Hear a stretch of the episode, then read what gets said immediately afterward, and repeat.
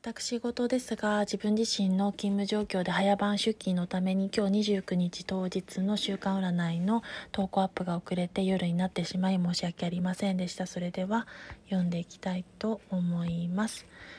今まで報われなかった努力が日の目を見て脚光を浴び注目の的となる賞賛や評価第三者評価を得て日の目を見ていくというところが出ております。それが報われる今までの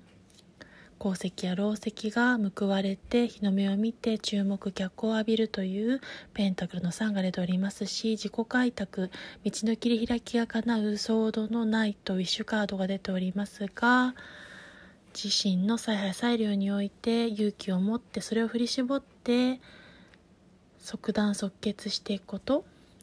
によってって素早い行動力判断力がものを言う時でありその結果から導かれる未来としてはカップの聖杯の5逆位置ですのでこちらは正位置ですと失ったもの喪失感にばかり目が向きやすい失望や絶望感に打ちひしがれるカード過去にばかりフォーカスするカードですが